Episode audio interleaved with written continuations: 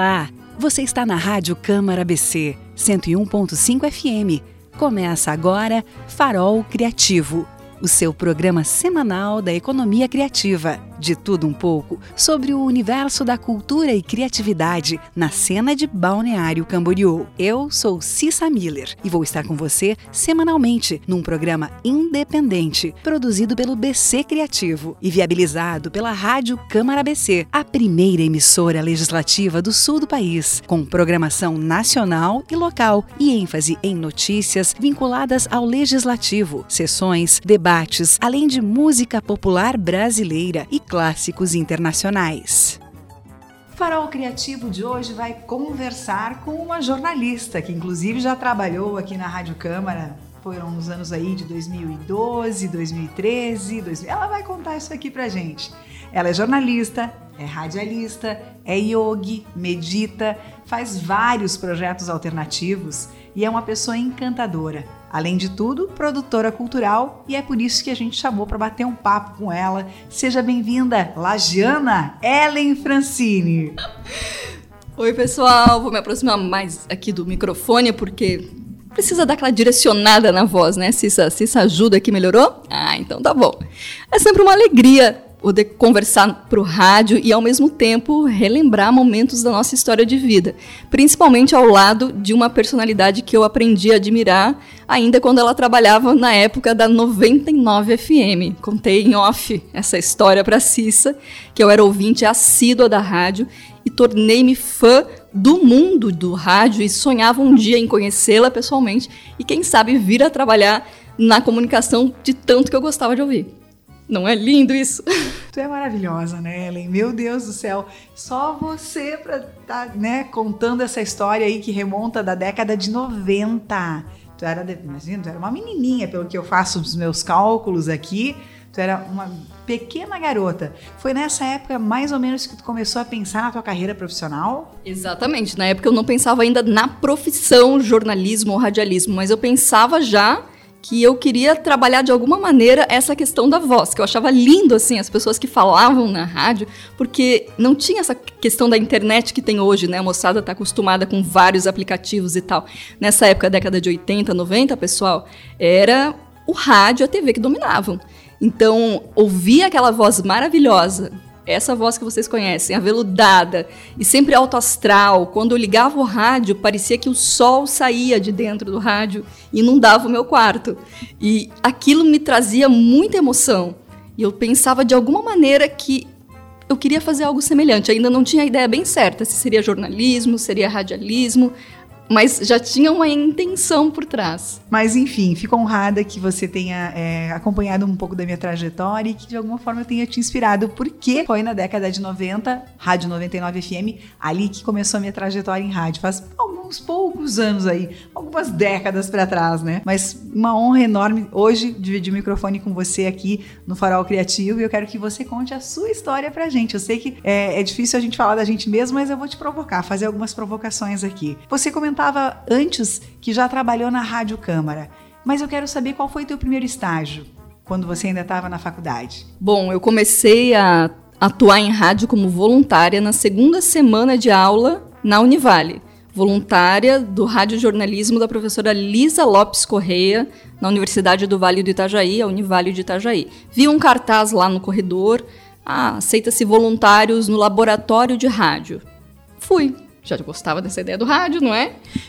E aí eu lembro que a minha primeira tarefa foi fazer uma enquete. Só que eu, antes do rádio, havia feito na adolescência parte de grupos de teatro, que é a minha vertente poética, de escritora. Todo mundo já me conhecia a Ellen como a menina da poesia, essa coisa que o pessoal já deve ter visto por aí também. E quando falaram dessa questão de fazer a tal da enquete, eu já associei a palavra esquete do teatro. Mas eu pensei, não, não deve ter nada a ver uma coisa com a outra, né? Porque a palavra é diferente. Mas eu fiz aquela cara de paisagem de, uhum, sou capaz de fazer isso que a prof está pedindo, mas eu não tinha ideia do que era. Mas aceitei. Olha uma dica para você que tá começando. Não transpareça que você não sabe. Aceite a sua tarefa, aceite a missão e tenha humildade de perguntar para quem sabe. Saindo da sala da prof, eu já encontrei um primeiro veterano, se eu não me engano era o Rafa Vaz. Depois ele pode confirmar, mas eu acho que era, se não ele, alguém da, da turma dele que já era mais, assim, experiente no jornalismo ali universitário. E eu olhei pra pessoa e disse assim: Ô, oh, você me ajuda? Eu sou caloura. O que, que é uma enquete?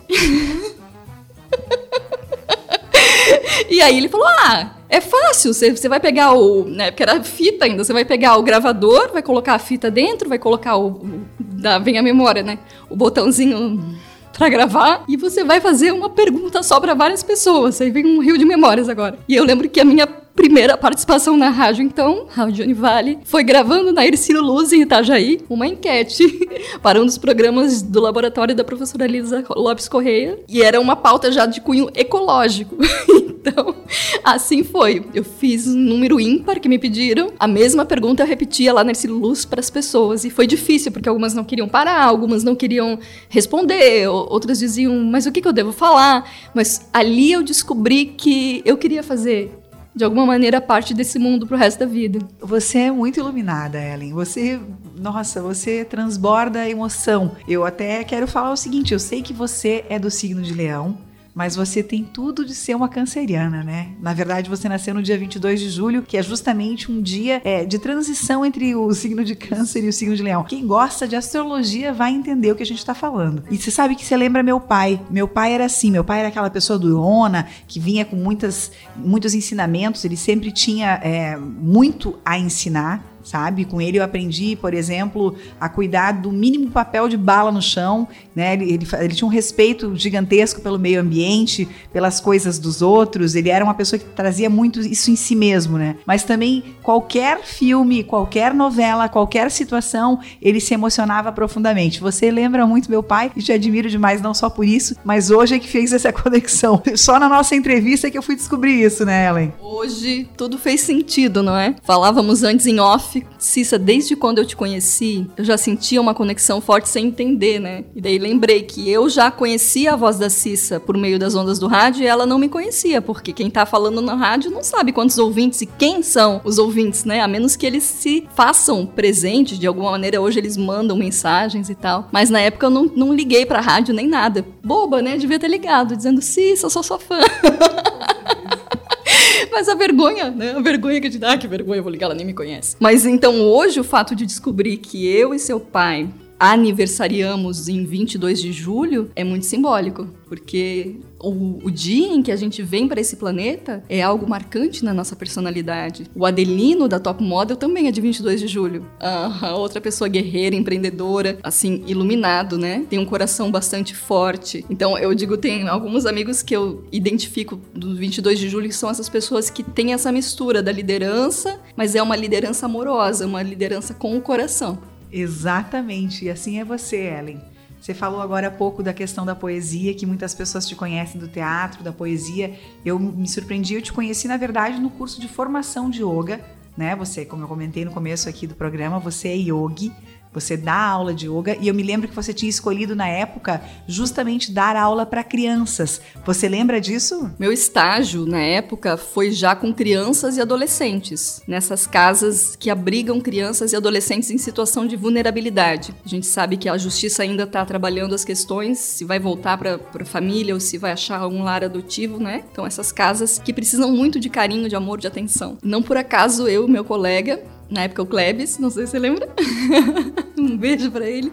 A gente fez uma dupla para fazer o estágio de três meses nessa instituição, já para levar um pouco dessa amorosidade, desse cuidado, desse olhar, porque o yoga abre o teu olhar para dentro de si. Quem estava nessa casa, né, essas pessoas muito jovens, elas vinham de histórias muito doloridas, muitas de maus tratos, de até de violência física. Então você começar a fazer um trabalho em que elas têm que se olhar, que elas têm que se tocar, que elas têm que olhar para dentro de suas feridas, e o yoga permite isso muito bem, foi algo profundo. E aí eu consegui trabalhar com eles essa alegria da criança, por meio dessas dinâmicas mais soltas, essa coisa de resgatar o lúdico dentro do adulto. Porque na verdade, todo adulto é aquela criança que um dia teve o seu corpo transformado em outra forma. Mas se a gente analisa bem no fundo, a Cissa de hoje é aquela Cissa menina.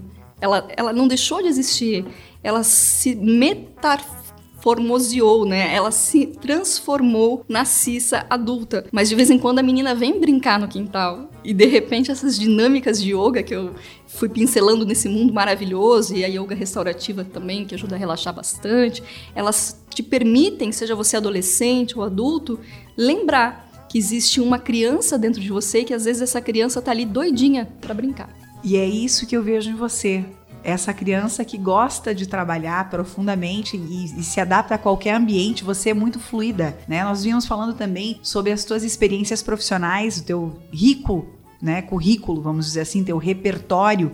Você veio hoje conversar comigo. A gente vai falar sobre a produção cultural, sobre esse ano que está entrando agora, né? Um ano, digamos, de lei de incentivo à cultura, que recentemente foi definida, e você vai contar para a gente seus projetos. Mas eu, eu sempre te vejo em tantos papéis, e até já tivemos a oportunidade de trocar figurinhas, né? Você se adapta muito bem. A gente falava aqui da tua experiência na Rádio Câmara, você, na verdade, não era rádio ainda, era TV, né? Conta pra gente como é que foi isso. Então, voltando lá na linha do tempo, da, da Rádio Univale, aquela menina lá do, do voluntário voluntário, eu consegui um estágio não remunerado no jornalismo. Depois houve um processo seletivo para a vaga de secretária, e essa é outra dica para você. Ah, mas espera aí, Ellen, você estava fazendo jornalismo e você não conseguiu um emprego na sua área? Não, eu não consegui o meu primeiro emprego na minha área, eu consegui um emprego como secretária, mas era dentro da rádio. Então, foi o que pintou e eu precisava, né, pagar os estudos, então eu trabalhava o dia todo dentro da emissora e à noite cursava a universidade. E eu acho bacana falar isso, porque como eu estava dentro da rádio, se dava qualquer BO com algum locutor, se alguém adoecia, se alguém não conseguia chegar, o coordenador Alberto César Russi, um abraço Albertinho, ele me escalava, como coringona já, Ellen, faz isso, Ellen faz aquilo, porque ele já sabia que eu era acadêmica do curso. Então vejam, é, não digam não às oportunidades que surgem. Sabe, essa coisa de torcer o nariz, porque muitos colegas eu falei da mesma vaga, que seriam meus concorrentes, inclusive,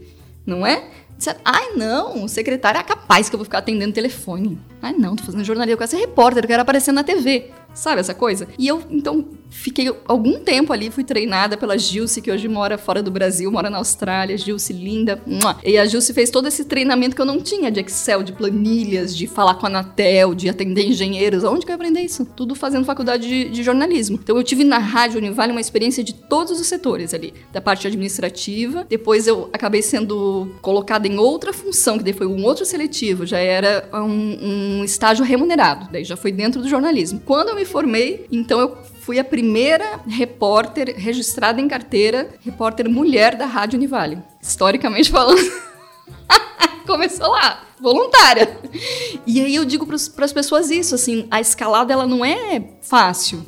Quando diz, ah, mas a Ellen, por que, a Ellen é a primeira? Porque a Ellen estava lá sendo a primeira voluntária, sabe? Eu comecei fazendo um programa bem bacana, voluntária também, é a Crônica da Cidade, que é a crônica da professora Rosa de Lourdes Vieira e Silva, que trazia essa minha vertente poética, emotiva, para o rádio. Então ela escreve lindamente Memórias de Itajaí e eu conseguia usar essa dramaticidade vocal e fazendo daquilo um exercício cênico todo dia. Então, voluntariamente, eu chegava lá, abria o microfone, gravava e aquilo veiculava três vezes por dia na programação durante cinco anos. Tem amigo em comum meu que casou com uma amiga minha que era meu ouvinte da crônica, antes de ser ouvinte da Ellen jornalista, a Ellen do teatro, a Ellen cronista, a Ellen poetisa, essa Ellen mais de fazer chorar e chorar junto, sabe? essa Ellen aí. Conheço bem essa Ellen. Conheço e adoro. E Ellen, daí depois, depois da Rádio Univale, como é que foi a tua, tua trajetória no jornalismo? Daí depois da rádio veio a fase TV Mocinha, que foi a minha abertura para televisão. Então eu ainda estava na Rádio Univale, surgiu uma oportunidade de, de seletivo de repórter para ser é, trabalhar naquele programa de variedades Dia a Dia na Mocinha que tinha na TV Mocinha. E eu pensei, why not? Por que não? Eu que adoro tentar as coisas. Vou tentar o tal da TV, vou tentar. Sou do rádio, mas vou tentar a TV. E aí eu consegui a vaga, então eu trabalhava ainda na Rádio Univale, já como contratada, e trabalhei também um período na TV Mocinha. Não foi muito tempo, mas foi o tempo suficiente para me inserir no mercado, porque a partir da TV Mocinha eu já fui escalada para outros trabalhos na área de televisão, entende? A coisa já, já foi, foi vindo. Daí depois disso teve uma breve passagem é, numa TV de Itajaí, a Studio News, mas teve o processo da TV Câmara que foi de 2012 a 2000 e começo de 2000, final de 2015, foi o período de TV Câmara e que também eu atuei em algumas matérias para iniciante, então ali Rádio Câmara, estava ainda principiando. Fiz algumas matérias ali para Rádio Câmara, bem pouca coisa, mas ainda peguei. Um pouquinho do começo.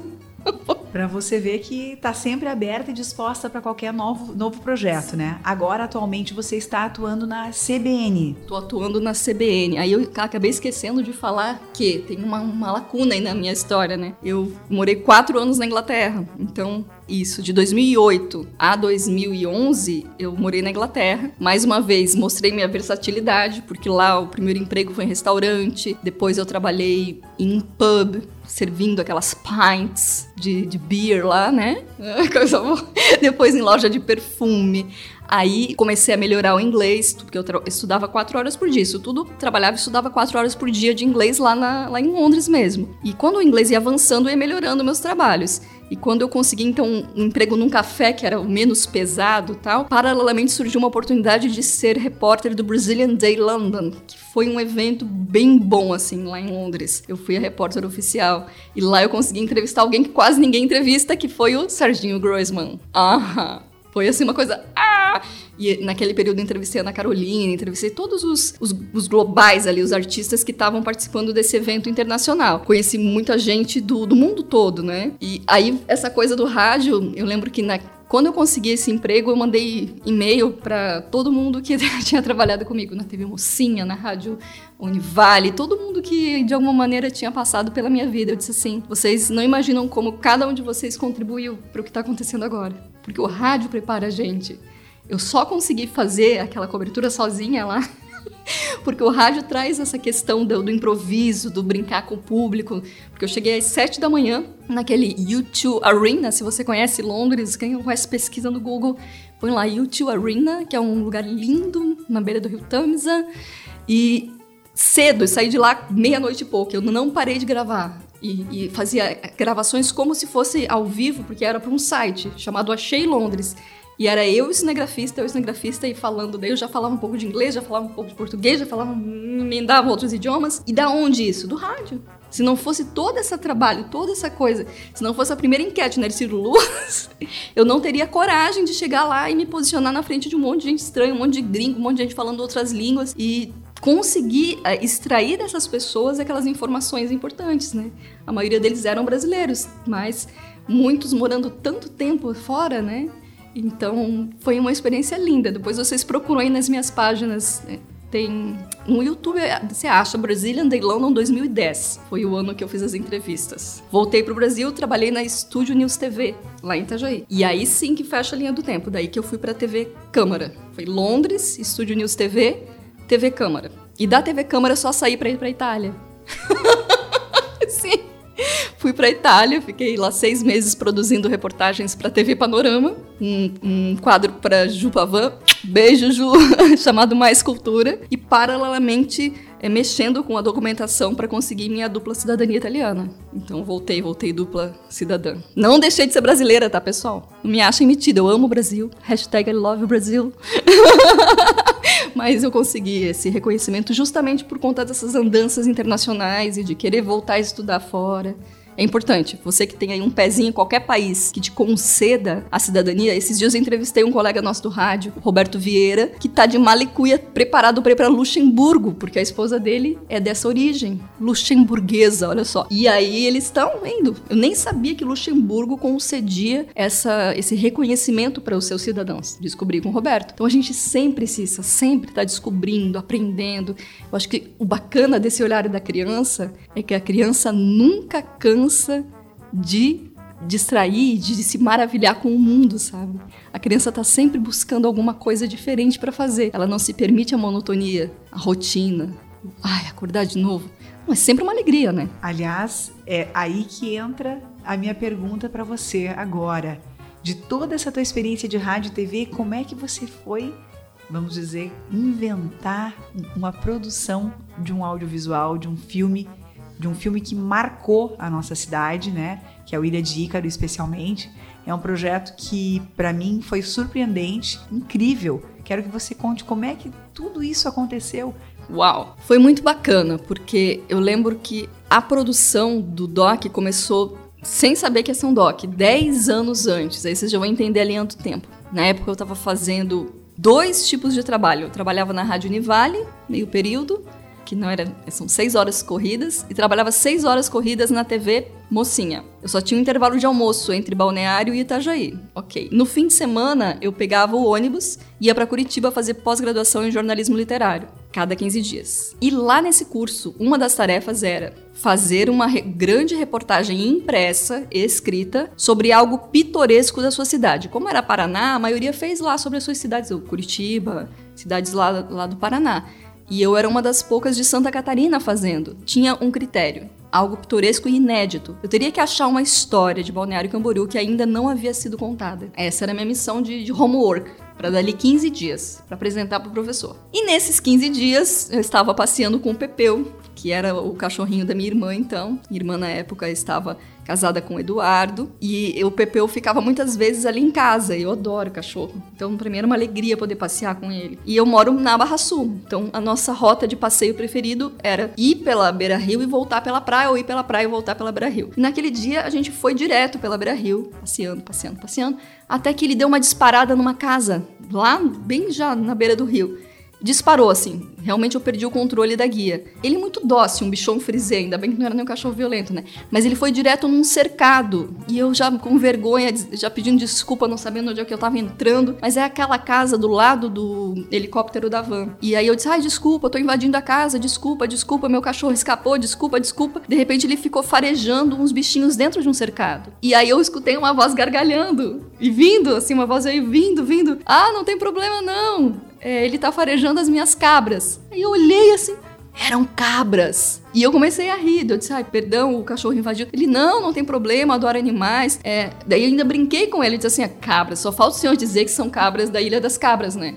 Aí ele parou, riu e disse: Sim, eu sou um marciano que morou na Ilha das Cabras. Para tudo. Gente, não é de vir assim, um, né? Uma, uma imagem assim, congelar o cinema, abrir um, luzes e e era justamente no fim de semana que eu tinha que desenvolver uma história inédita sobre Balneário Camboriú. Qual a probabilidade? Eu descobri o Marciano da Ilha das Cabras. Eu descobri. O cachorro me levou, né? Então, nesse momento, quem não acredita em Deus, eu sempre falo: se você tem alguma dúvida da existência de uma força maior, se eu tivesse alguma dúvida da existência de uma força maior, de que há um roteiro maior aqui nesse planeta, naquele momento a minha dúvida teria sido eliminada, porque só as mãos de Deus ali que guiaram o Pepeuzinho para casa do seu Marciano. Que ali começou a minha primeira entrevista com ele, que eu ainda não sabia que era uma entrevista, foi só um bate-papo. E aí eu perguntei se eu poderia voltar num domingo para tomar um café com ele. Ele disse, claro, venha. Da esposa dele chegou e conversou. Ela disse, ah, eu faço um café com gosto. A gente tem muita história para contar. E eu fui no, no domingo seguinte, que já era o dia seguinte. E levei um bloquinho de notas e fui tomando nota das informações, das memórias dele. E, e fiz a reportagem escrita pro meu professor. Mas eu fiz com tanto carinho, né? E com tanta vontade de contar aquela história que o professor disse: Ellen, você tem que publicar isso aqui.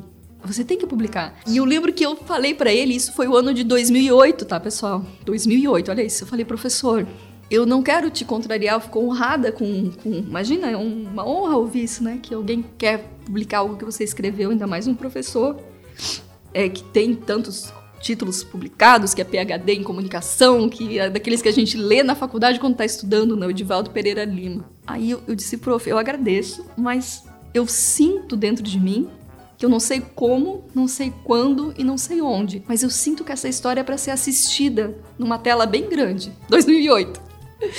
E aí passou, gente. Na época não tinha LIC aqui ainda, Lei de Incentivo à Cultura. Aí a Ellen foi pra, pra Inglaterra, ficou aqueles anos todos. Aí a Ellen voltou, aí a Ellen trabalhou nessas TVs que eu contei, daí trabalhei na TV Câmara. Até que em 2016, eu me inscrevi na, na Lei de Incentivo à Cultura, transformando numa madrugada, eu tive esse insight de pegar aquele texto que eu tinha feito e não publicado, da entrevista com Marciano Cavalheiro, e transformá-lo num pré-roteiro de documentário. e aí foi. E aí que a Dag fala assim, Ellen, tu não tem um... Eu não tinha um roteiro pronto de cinema, aquele aquele roteiro bonitão, porque eu não fiz curso de cinema, né? Eu não, eu não tinha a parte formal, eu tinha só a baita da história. Eu tinha o Marciano contando a vida dele para mim. E ele me indicou o Ícaro na época. Eu já fui na casa do Ícaro quando ele tava aqui. Entrevistei o Ícaro, conheci a filha dele que era criança, hoje é uma moçona, Rafa. Então, assim, eu tinha toda a história. Eu tenho muitas histórias que não entraram no, no curta por conta do orçamento que não permitiu, que é, é um curta. Mas que um dia eu sei, porque eu sinto também, não sei quando, nem como, nem onde, mas que vai ser um, uma coisa maior. Essa história rende. O Ícaro merece.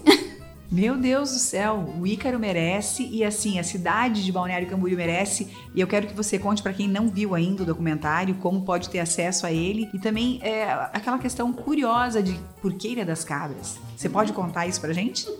Bom, você pode entrar no YouTube, Ellen Francine Jornalista, já tá lá postado. Demorei para postar por uma série de questões que outra hora em off eu conto para cada um de vocês. Mas tá lá, tá lá, tá lá. E é 15 minutinhos, você assiste tranquilamente, tá? Essa parte do Ilha das Cobras veio a. O seu Marciano foi o primeiro a me falar, que eu conhecia como Ilha das Cabras. E aí ele disse: Não, Ellen, quando eu fui morar na década de 60, porque ele foi tipo. para quem não conhece a história, sabe um caseiro da fazenda? Tem o dono da fazenda. E tem o caseiro. O caseiro não é o dono, mas é o cara que administra com permissão do dono. Então, Marciano Cavaleiro foi o primeiro guarda-vidas da cidade de Balneário Camboriú, oficialmente, contratado pelo primeiro prefeito, que foi o Gino Pio. E ele tinha essa permissão legal da prefeitura de residir na ilha. Ele não estava numa questão de invasão ou, ou clandestino. Ele tinha autorização. Por quê? Porque na época não existia esse corpo de bombeiros que a gente tem hoje, esses guarda-vidas e toda essa estrutura. Existia o Marciano salvando as pessoas de se afogar. E ele era um exímio nadador e estrategicamente era muito mais rápido ele pular da ilha em direção às pessoas do que da areia em direção ao mar. Então só aí já explicava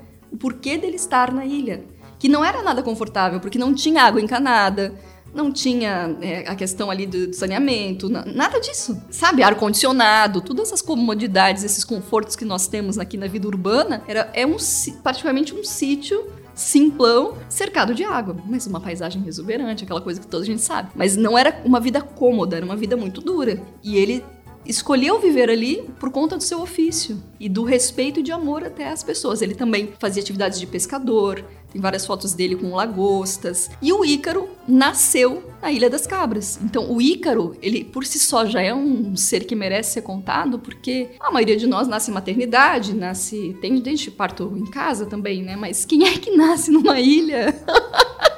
Quem é que nasce na ilha de Balneário Camboriú? Ícaro Cavaleiro. Nasceu. E aí, o fato dele nascer na ilha já me despertou o interesse de contar essa história. Eu disse, eu quero contar a história do menino que nasceu na ilha. E ele me contou que só com 12 anos, ele foi calçar o primeiro calçado. Até os 12, ele ia nadando da ilha para o João Goulart, onde ele estudava. Se trocava ali num, num, dos milheiros, ali que era amigo do pai dele. E ia para a escola, voltava nadando. Você que tem preguiça de ir para a escola, né? Olha isso. Esse menino. Ele ia nado para a Aí no frio, às vezes estava muito frio, ele ia de bateira, que o pai dele levava. E a história das cabras, o Marciano falou: Não, Ellen, quando eu fui morar lá, era Ilha das Cobras. Eu cheguei aqui, todo mundo chamava de Ilha das Cobras. E eu pude confirmar no documentário ao entrevistar a Leandra, que é uma das depoentes mais antigas, e falou: realmente, Ellen, quando eu vim namorar aqui com o meu namorado que virou marido, nós éramos muito jovens, era antes da década de 70, e todo mundo falava que era a Ilha das Cobras. Tanto é que eu fiquei com medo de lá porque tinha cobras. Então essa história da Ilha das Cobras era uma coisa do imaginário das pessoas muito antigamente. Só que o marciano começou a morar na ilha e começou a criar cabras.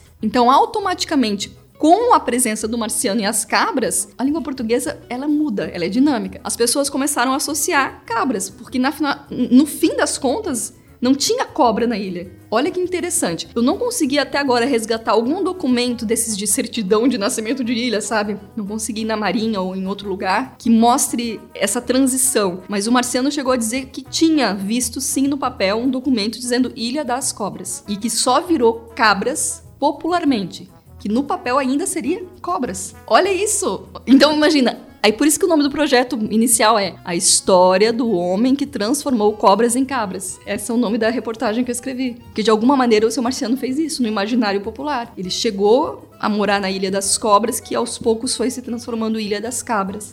E fica essa questão toda, né? Então fiquem refletindo, se você achar um documento antigo na gaveta da sua vovó, manda pra gente, por favor, porque essa história merece ser contada. Ali na, na Tamandaré tem uma estátua do Tamandaré e atrás, olhem lá, tá escrito Ilha das Cobras. Olha, eu vi.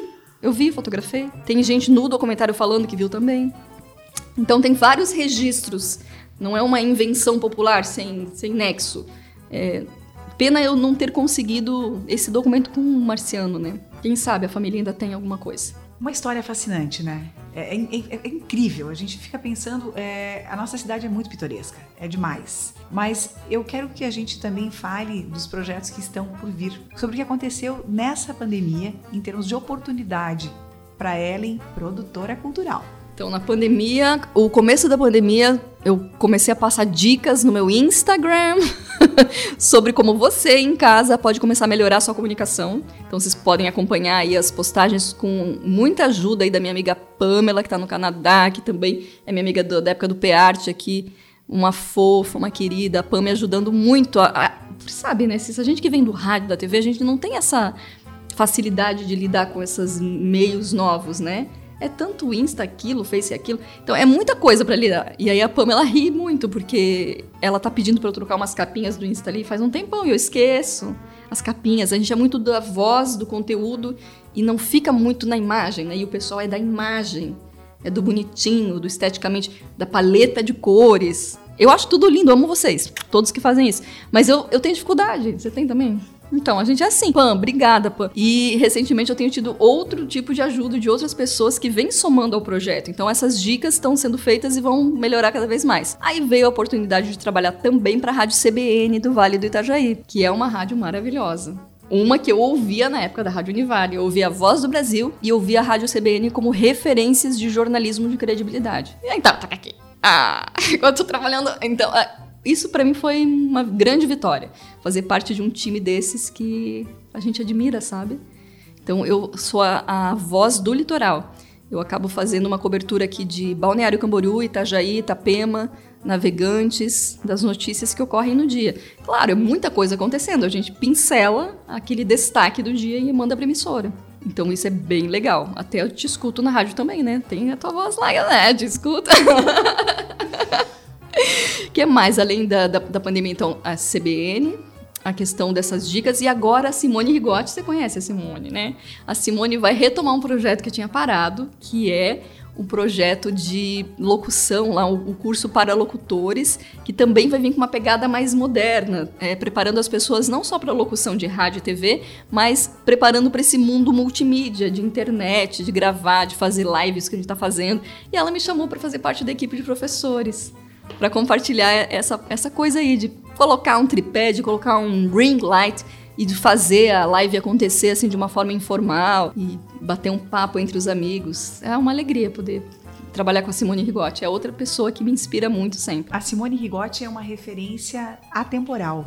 Ela é fantástica, o trabalho dela é maravilhoso. Ela é uma pessoa ímpar, profissionalíssima, uma pessoa que eu admiro demais, demais, demais. Por favor, manda um super mega ultra beijo para ela, que com certeza ela inspirou muitas pessoas. Ela acabou vindo para Balneário Camboriú depois que eu já estava na rádio, a gente se conheceu, eu já estava trabalhando. A gente ficou colegas de, de rádio por um pouco tempo, depois logo eu acabei indo embora para Curitiba, morei lá. E quando voltei, já voltei também trabalhando uh, na Rádio União de Blumenau. Então a gente se desencontrou profissionalmente, mas eu e a Simone mantemos contatos via redes sociais. Depois do Ilha de Ícaro, que vocês vão assistir no YouTube, Ellen Francine, jornalista. Well, a minha irmã, Fábio, que trabalha no curso de cosmetologia da Univale, veio, né, no meu ouvido. Ah, que tal você inscrever um outro projeto na Líquida? Eu disse, ah, eu tô sem ideia, eu tô, tô, tô cansada. Tô... A gente sempre inventa umas desculpas, né? Daí ela disse assim, ah, mas uma coisa legal aí na área de cosmético, a Univale faz tanta coisa legal nessa área, ela trabalha muitos anos nessa área e tal. Eu disse, tá, Fábio, o que, que você tá pensando? E ela me passou umas dicas de ideia, eu achei bem interessante, assim. E escrevi um projeto despretensiosamente. Dessa vez, eu, sem nenhuma emoção. Foi assim, vou escrever porque a minha irmã tá me pedindo. Sabe essa coisa de família? Ai, tá, vou fazer. Só que a ideia é boa, tão boa que passou. E aí, agora eu me empolgo, né? Porque a ideia é assim, contar histórias de vida de mulheres que estão empreendendo no ramo da beleza em Balneário Camboriú, são mulheres que estão fazendo sucesso nessa área, mas que vieram de outros países. Então, da Venezuela, da Argentina, do Paraguai, é, Vamos pegar mulheres representando ali as mulheres do quilombola, que trabalham nessa área da beleza, para justamente mostrar que elas foram acolhidas por Balneário Camboriú como uma cidade cosmopolita que é, não só uma cidade turística, mas uma cidade que acolhe, que abraça suas diferenças e mostrar também essa questão da pele, das cores, mostrar das diversidades de beleza, né? Da, da pele mais clara, da pele mais amarela, da pele mais negra, da pele mais azulada, né? a beleza feminina, né? Seja ela de onde for, se encontrando aqui em Balneário para ser feliz. Coisa mais querida. Farol Criativo conversou com Ellen Francine, uma pura luz, né? Luz no nosso dia. Obrigada pela tua presença. Foi muito bom e a gente vai esperar esse teu projeto, esse teu documentário, então, dessas belezas femininas, diversidade total, né? E um registro da nossa cidade através dessas mulheres fantásticas. Obrigada pela tua presença. Já deixo o convite para você que está ouvindo o programa aqui na Rádio Câmara que é uma mulher que se encaixa nesse perfil, né? Você trabalha no segmento da beleza, né? Seja com unha, cabelo, maquiagem, você veio de outro país para empreender aqui em Balneário e reside em Balneário, entre em contato com a gente. O meu Insta é Ellen Jornalista, Ellen com H. Tá bom? Eu espero por você. Um beijão, Cissa. Obrigada, obrigada, obrigada. Você ouviu o Farol Criativo aqui na Rádio Câmara BC. Até a próxima semana.